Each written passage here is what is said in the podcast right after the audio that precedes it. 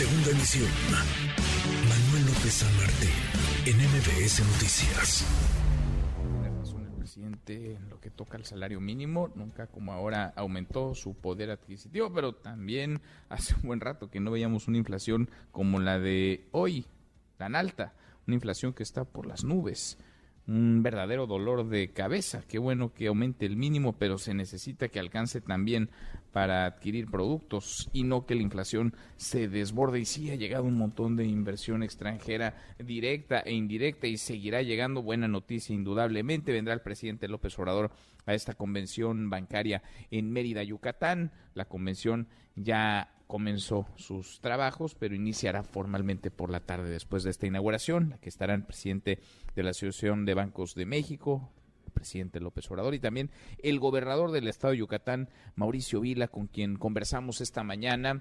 Vila, que vaya, ha levantado la mano, quiere ser candidato presidencial, se ve como aspirante de la Alianza va por México, PAN, PRI, PRD. Platicamos con él sobre su aspiración, claro, sobre una de las obras eje del gobierno del presidente López Obrador, el tren Maya, que atraviesa el Estado y por supuesto sobre el contexto de esta bancaria, de esta convención bancaria que inicia hoy. Aquí la conversación que tuvimos con el gobernador de Yucatán, Mauricio Vila. Gobernador, qué gusto, qué gusto y gracias por recibirnos en tu estado. ¿Cómo estás? Muy bien, muy contento de recibirles y de poder estar contigo y con todo tu auditorio. ¿Qué contexto, no? El contexto global y el contexto nacional para esta convención bancaria. Sí, por supuesto, creo que se da en un contexto pues muy interesante, ¿no? Con lo que ha estado pasando en los bancos en, Silicon Valley y en Europa. Pero bueno, la verdad es que aquí en, México con mucha confianza en nuestras instituciones financieras y pues sobre todo con, con la gran expectativa de poder hacer una gran convención bancaria aquí en Yucatán, que por primera vez en 20 años sale de Acapulco y viene a la Ciudad Media. ¿Y por qué Yucatán? A ver, todo pasa en Yucatán, o de pronto parece que todo está ocurriendo en el estado de Yucatán. Pues mira, nosotros hemos estado haciendo una gran promoción a nivel nacional y a nivel internacional de nuestro estado. ¿Por qué? Porque somos un estado que tiene todo, tiene seguridad, tiene capital humano, tiene lugares preciosos para poder promocionar y el poder tener eventos de este tipo, ¿no? Como antes organizamos el Tianguis Turístico, la Cumbre Mundial de los Ganadores del Premio Nobel de la Paz, la sede permanente de Smart City Expo Latam, pues te da la oportunidad de que la gente venga ¿no? Y pueda disfrutar de tu estado de otra manera, ¿no? O sea, pues que coma su cochinita pibil, sus papazules, que puedan eh, visitar las zonas arqueológicas, los cenotes, las haciendas, las reservas naturales, y con esto, pues seguir eh, teniendo los buenos números que hemos tenido durante los últimos años de inversiones, de nuevos empleos y sobre todo de llegada de turistas. Es un ejemplo también, es decir, es un ejemplo que se contagia a otras entidades, pero que se puede vender en otras partes del mundo, lo sí, que se ha hecho en el Estado. Sí, por supuesto. Mira, eh, yo ahorita eh, cuando platico con los yucatecos, les digo, estamos viviendo un año histórico en Yucatán, ¿no? O momentos históricos. Me dicen, ay, gobernador, está usted exagerando. Les digo, no, miren, vámonos a los números. Mira, 2021 es el año que más crecimiento económico hemos tenido en nuestra historia. 2021, el año que más empleos hemos generado en nuestra historia. Febrero de este año ya es el, el momento con el mayor número de empleos formales en nuestra historia. 2022, el año que más inversión extranjera hemos recibido en nuestra historia. 2022, el año que más turistas hemos recibido en nuestra historia. Si hablamos de seguridad, pues Yucatán es el estado más seguro, pero en el 2022 la menor incidencia delictiva en nuestra historia. Entonces estamos viviendo un gran momento en Yucatán que queremos seguir aprovechando para atraer inversiones, para generar empleos, pero sobre todo para mejorar la calidad de vida de las familias. por diferentes temas. Hablas de inversión, de empleo, todo post pandemia. La pandemia que cambió muchas cosas, que cambió dinámicas de trabajo, que cambió dinámicas escolares, que hizo que mucha gente cambiara incluso de domicilio, de entidad para vivir, que escogiera otras ciudades. ¿Cómo le pegó la pandemia y cómo está hoy Yucatán post pandemia? Pues mira, la verdad es que la pandemia nos pegó durísimo, ¿no? Como a todos. Eh, aquí en Yucatán fuimos este, muy restrictivos, ¿no? En el tema, eh, pues, de, de, las restricciones, ¿no? Que hubieron en todos los estados, pero aquí en Yucatán siempre le apostamos mucho a decir, a ver, eh, nosotros solamente cerramos nuestra economía abril y mayo. Abrimos en junio y nunca volvimos a cerrar. Tú sabes que hay muchos estados de la República que volvieron a cerrar totalmente, una, dos y algunos hasta tres veces. Yucatán nunca volvió a cerrar, pero sí con muchas restricciones. La gente se quejaba mucho de los horarios y todo, pero esto nos permitió que muchos negocios sobrevivieran y que no quebraran. Y también que pudiéramos tener una, eh, una recuperación mucho más rápida que otros estados de la República y que hoy en Yucatán ya no hablamos de, de recuperación económica, ya hablamos de crecimiento económico otra vez. Darte un dato, ¿no? En la pandemia perdimos 25 mil empleos ya generamos 60 mil. Hoy han llegado empresas pues, que antes no se asomaban en el sureste del país, como Amazon, como Accenture, como Airbus, que están invirtiendo ya de gran manera. Y bueno, pues hoy Yucatán pues, vive un gran momento, más de 260 nuevos proyectos eh, de inversión, eh, muchas empresas del ramo de tecnología de la información que están aprovechando nuestro capital eh, humano. Tenemos una red de institutos tecnológicos donde le estamos apostando muy fuerte a las carreras relacionadas con tecnología. Darte unos ejemplos, en agosto abrimos la primera carrera en ciberseguridad de todo el sureste del país. Tenemos a partir de, de, enero la primera especialidad en ciberseguridad. ¿Y por qué queremos que nuestros jóvenes aprendan ciberseguridad? Porque hay más de 700 mil vacantes en Latinoamérica y un joven recién graduado puede estar ganando 45 mil pesos, ¿no? Entonces, ese es el rumbo que queremos darle a Yucatán, pero sobre todo un rumbo donde podamos emparejar la cancha, que este tema del nearshoring, ¿no?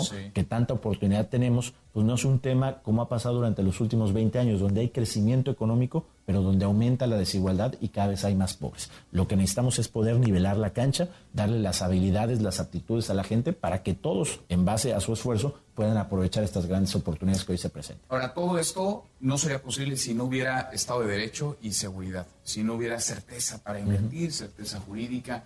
¿Cómo blindas al Estado de Yucatán cuando vemos que en otras entidades, en otras regiones del país, la violencia está desbordada, el crimen creciendo, están las alertas de viaje, incluso desde el gobierno de los Estados Unidos. ¿Cómo blindar la seguridad de Yucatán? Que Yucatán recurrentemente es uno de los estados, uno de los lugares más seguros. Mira, eh, tú hablaste de dos cosas, ¿no? El tema de certeza jurídica, ¿no?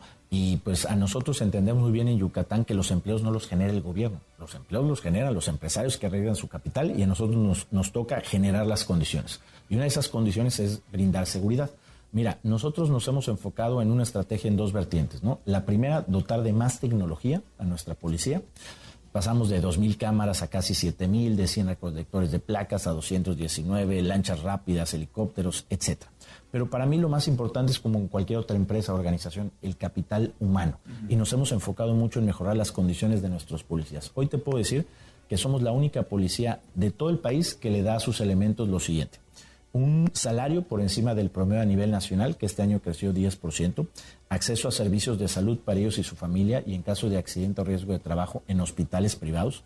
Somos la única policía del país que sus policías cotizan en el Infonavit y pueden sacar una vivienda. O sea, el Infonavit no te acepta a los policías porque, ¿Por qué pues porque, porque qué tal si te mueres, ¿quién paga la casa? porque nosotros le agradecemos mucho al Infonavit hicimos un régimen en específico donde el gobierno de Yucatán se está convirtiendo en el aval de la casa. Mm.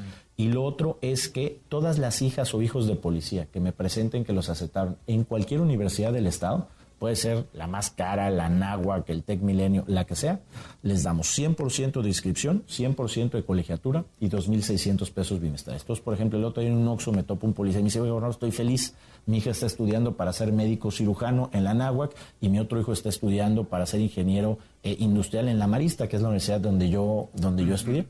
Entonces, hoy tenemos policías que están viendo las necesidades básicas de su familia solventada, que están viendo en su carrera policíaca la posibilidad de crecer como familia a mediano y largo plazo, y lo que hace es que tengas una policía sólida, policías que están cuidándose, que no quieren meter la pata, que no se quieren corromper y que estén pues eh, dando un buen servicio a la ciudadanía, que es lo que se espera. Y eso es lo que nos ha resultado aquí en Yucatán. Con un sentido de pertenencia y con cercanía la gente lo siente. Sí, mira, aquí este, tenemos una estrategia también de, policía vecinal, donde los policías conocen a los vecinos, donde la gente sabe cuáles son los policías que trabajan en su sector, donde intercambian eh, teléfonos celulares, donde se whatsappean, porque aquí el tema es que si no hay confianza entre policía y ciudadanía, esto no funciona. Pues interesante. Ahora, hay cosas que le tocan a tu gobierno, le tocan a tu administración, y hay asuntos que pasan en el Estado de Yucatán que vienen de la federación, proyectos que se construyen como el Tren Maya, por ejemplo. ¿Cómo va la obra del Tren Maya? ¿Cuál es el papel del gobierno del Estado de Yucatán en el Tren Maya? ¿Y cómo es la coordinación con el gobierno del presidente López Obrador? Mira, la coordinación es muy buena en este y en todos los temas. A mí me queda claro que... Viene seguido el presidente. Pues viene cada 15 días. Cada 15 días. sí, eh, mira, a mí me queda muy claro que mi trabajo como gobernador es dar resultados. La gente lo que quiere es que le resuelva sus problemas tengo mayores posibilidades de resolver los problemas de la gente si trabajo en equipo. Trabajar en equipo con, quién? Pues con el gobierno federal, con los ayuntamientos, con la ciudadanía. Y por eso hemos tenido muy buena relación. Mira, el proyecto del tren Maya, eh, nosotros siempre lo hemos apoyado. ¿Por qué? Porque tener un medio de transporte rápido y eficiente que nos permita ser parte de los millones de turistas que llegan a Cancún y a la Riviera Maya, sin duda nos va a generar desarrollo económico, economía y empleo. Se habla mucho del tema ambiental. Oye, y el tema ambiental, miren, yo no soy gobernador de Quintana Roo, ni de Campeche, ni Chiapas, no sé qué esté pasando ya. Pero aquí en Yucatán, el tren, por ejemplo, de Campeche a Mérida viene sobre las vías del tren existente. Quitaron las viejas, pusieron las nuevas. Y de Cancún, de Mérida hacia Cancún, es sobre dos carriles de la carretera. Entonces el impacto ambiental es mínimo. Por eso lo estamos apoyando. Y por otro lado, ¿no? Eh, hay proyectos muy importantes que hemos platicado con el presidente que Yucatán necesita para poder hacer que este crecimiento que hoy se está dando y estas cifras históricas se vuelvan una constante. Mira, estamos en estos momentos, se están construyendo en Yucatán dos nuevas centrales termoeléctricas que nos van a venir a generar la energía que necesitamos para los próximos 25 años. Eh, ya inició el proyecto de la ampliación del ducto de gas natural. Tú sabes que sin gas natural es muy difícil competir con el Bajío, competir con el norte del país. Ya vamos a tener gas natural suficiente. Eh, el proyecto de ampliación del puerto de Progreso para mejorar nuestra logística, para hacerlo más competitivo. Eh, el tren Maya, hay que recordar que también es un proyecto de tren de carga. Entonces tú imagínate una empresa que se instala en Yucatán, que trae materia prima desde Asia, que pueden parar en barco en Salina Cruz, ahí mismo se suben al tren y llegan a Mérida en tren, convierten la materia prima y nosotros la sacamos con Puerto Progreso. Se, con el se conecta el tren Maya con el transísmico. Entonces nos permite que entonces lo que se produzca en Yucatán con materia prima que va a venir con una muy buena logística, lo podamos sacar, por ejemplo, por el puerto Progreso a toda la costa este de Estados Unidos. Entonces, eso nos da, pues prácticamente nos convertimos en una nueva frontera ahora con la costa este de Estados Unidos, porque tú sabes que el principal comercio que tiene México es con la costa oeste. Todavía tenemos un gran mercado que es la costa este, que no estamos aprovechando como deberíamos. Entonces, buena la relación con el gobierno. ¿Buena la relación personal con el presidente? Sí, mira, verdad, yo estoy muy agradecido porque el presidente siempre me ha tratado muy bien, pero sobre todo siempre me ha escuchado y siempre ha mostrado interés por resolver los temas de Yucatán. Y yo lo que platico con el presidente es, yo creo que todo se puede platicar, todos nos podemos poner de acuerdo en las cosas que sean buenas para el Estado de Yucatán y los proyectos que sean buenas, pues nosotros no vamos a hacer, pues que porque somos de otro partido político no lo vamos a apoyar. Mira, yo en el plan, en el PAN, pues, me, dicen, oye, pues que la llevas bien con el presidente y les digo, pues pues porque le va bien a mi estado, ¿no? Eh, hay que recordar que el trabajo de los gobernadores no es ser oposición. El trabajo del gobernador es resolver los problemas de los ciudadanos. Pero así anda la efervescencia política y electoral y así anda la polarización. Es raro un caso en donde un gobernador emanado de la oposición, presidente, digamos, del oficialismo, se llevan bien. Pues mira, es que... Hasta para los ciudadanos es extraño que están acostumbrados a ver que llueven gritos y sombrerazos, por ejemplo, en el Congreso. Sí, no, pues es que a ver, mira, pues ¿quiénes hizo una oposición? a los partidos políticos, los senadores, los diputados, ¿no?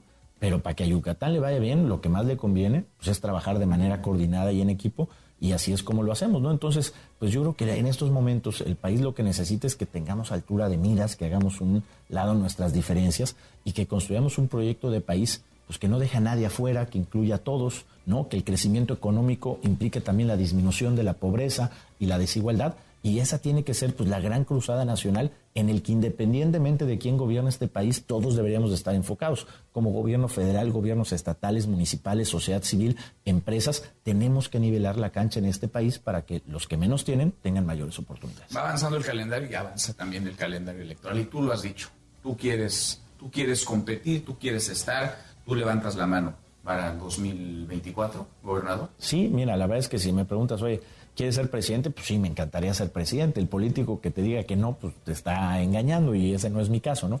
Pero también yo estoy consciente de que mi situación, pues al ser gobernador, pues es muy diferente de quien es presidente de partido, de quien es diputado, de quien es senador, porque nosotros tenemos trabajo que hacer, tenemos obligaciones que cumplir con los yucatecos y tenemos muchos proyectos como los que te acabo de platicar que queremos dejar bien aterrizados y bien avanzados. Entonces, para mí, el tomar una decisión definitiva y decir, oye, sí voy, voy a salir a hacer campaña como lo están haciendo otros, pues está más como para mediados de este año, cuando tengamos ahora sí que la claridad de cuál es el proceso de selección de candidatos, sobre todo del estatus de los proyectos que tenemos aquí en Yucatán, porque las aspiraciones son válidas pues, siempre y cuando esas aspiraciones pues no pasen encima del desarrollo de tu estado. Y en eso a mí me queda muy claro que a mí pues, la responsabilidad que hoy tengo es con los yucatecos que me dieron la oportunidad de gobernar esta Aunque hay varios que tienen cargo público y sí están en campaña, no solamente en los fines de semana.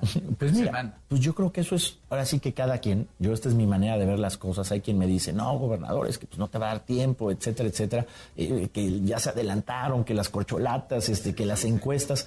Mira, yo he tenido tres elecciones. Ahora te va bien en las encuestas. Te va bien en las encuestas, marcas muy bien en las encuestas, sobre todo cuando se revisa quiénes podrían encabezar la alianza Va por México. ¿Tú ves una alianza PAN y PRD para 2020? Pues es lo que hay hoy, ¿no? Ahora sí que esto es como, como las reglas pueden cambiar, pero hoy el acuerdo es ese, ¿no? Que podamos tener una gran coalición entre PAN y PRD. Ojalá que la coalición se pudiera hacer más grande. Y yo creo que, mira, las alianzas con los partidos son buenas, pero la principal alianza que tenemos que buscar en el PAN es con los ciudadanos. Cuando el PAN le va bien, es cuando el ciudadano ve en el PAN, en sus candidatos representados, sus esperanzas, sus aspiraciones, y eso es lo que tenemos que retomar en el PAN. Por supuesto que la alianza con los partidos es bueno, pero la principal alianza tiene que ser con la ciudadanía. Bueno, entonces, segundo semestre de este año, para tener más o menos certeza, claridad de un proceso de elección, de selección, que tendría que ser cuál, cómo, conducido por quién. Pues mira, hay, hay quien dice, no, es que yo quiero que haya este proceso, yo creo que hay el otro y a mí me conviene este. Pues yo la verdad, pues en el que quieran, ¿no? Porque a mí no me interesa ser candidato, a mí me interesaría ser presidente. Y para ser presidente, pues tienes que poder ganar en cualquier proceso. Hoy lo que todos tenemos que entender en el PAN y en la alianza es que no se trate quién quiere, se trate quién puede, quién puede crecer, quién puede tener una candidatura, quién puede estar respaldado por resultados, por trayectoria. Y ahí es donde todos tenemos que sumar esfuerzos para poder construir y apoyar a él o la que tenga mayores posibilidades de ganar. Yo lo que quiero es poner a disposición del PAN los resultados, lo que hemos hecho en Yucatán, para encabezar una candidatura o para sumar en un proyecto que permita tener un país más justo y más igualitario. Gobernador, te agradezco. Gracias por platicar con nosotros y por recibirnos en tu estado. No, hombre, al contrario, un gusto poder estar con ustedes y con todo su auditorio. Gracias, gobernador del estado de Yucatán, Mauricio. Parte de la charla que tuvimos con Vila, con Mauricio Vila, gobernador de Yucatán, en el marco de esta bancaria, de esta convención bancaria, el gobernador que quiere ser presidente. Dice, me interesa, claro, ser candidato, pero lo mío, que quiero realmente ser presidente. Mm, se trata no de ver quién quiere, sino quién puede. Y asegura pondrá a disposición de su partido del PAN los resultados de lo que se ha hecho en el estado de Yucatán. Redes sociales para que siga en contacto: Twitter, Facebook y TikTok. M. López San Martín.